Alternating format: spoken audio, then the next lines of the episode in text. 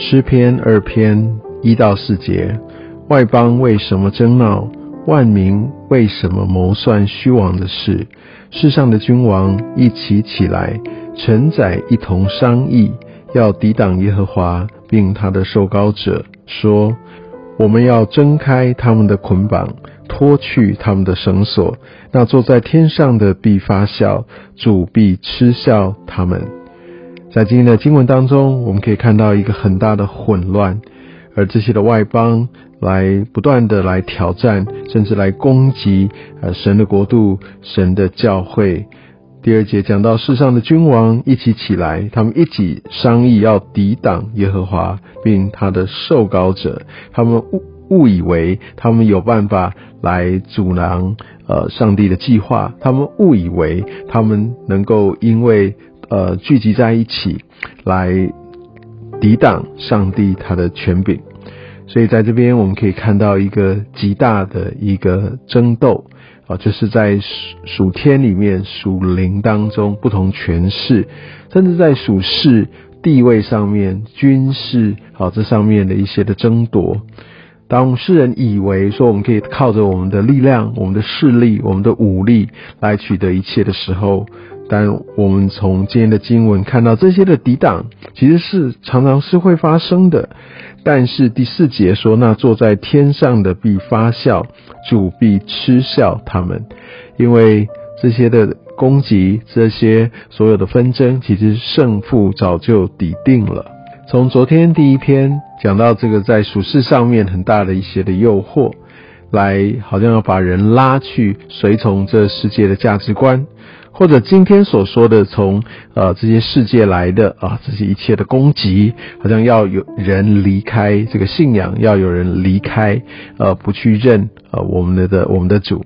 其实这两个都是属灵上面极强的一个攻击，这些都呃让我们需要心生警惕，因为这都很容易产生属灵的破口，也会让一些人来离开，受到伤害。所以我们必须明白。在这这这样的一个过程当中，我们唯有来紧紧抓住啊上帝他的救恩。从经文当中，我们知道这一切的攻击是会发生的，而且也许我们也都经历过好几轮。但是呢，在这段经文当中，我们呃如果明天继续读，把它读完，会发现其实上帝他依然掌权，他要给我们一个全新的盼望。事实上，在诗篇第二篇，它是一个有关于三一真神，其实也更是有关于耶稣基督，他受高为王，呃，他为我们来到这世上，他受死复活的一个预言。其实早在耶稣基督来之前，其实诗人就已经在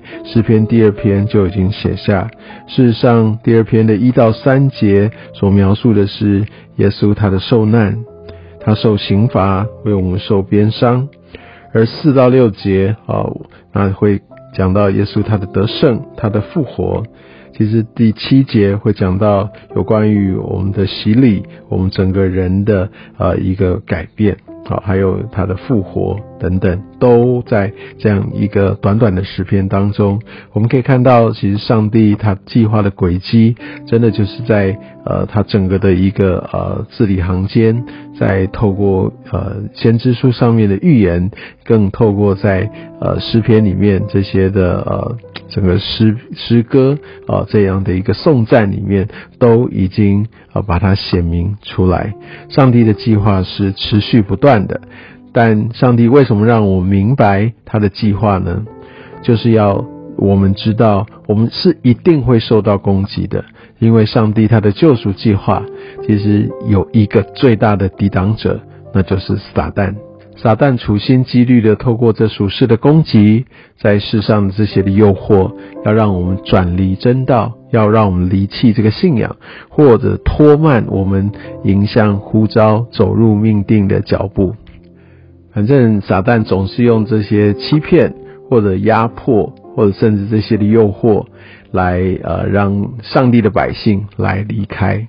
所以我们必须从经文当中，从真理里来清楚的抓住。我们要扎根，我们要抵挡。在明天我们会继续读到，在这整个上帝他的救赎计划，会谈到他的国度、他的审判，以及我们最终这些圣徒所献上的敬拜。我们已经知道上帝他的得胜，而透过圣经，让我们明白这一切其实都已经成就了。让我们透过诗篇，让我们更能够看见，呃，上帝他得胜，呃的这样的一个呃荣耀。得胜这样的一个极大极大的一个震动天地的一个尊荣，感谢主，让我们可以明白上帝他的得胜与你与我有份。亲爱的耶稣，求主你借着这样的真理，让我不再惧怕，不再怀疑，不再退后跌倒，因为主你的掌权，因为主你的慈爱，因为主你的信实。要让我在这一生当中充满盼望，能够啊勇敢无惧的走在你所带领我的道路上。谢谢耶稣，奉耶稣的名，阿门。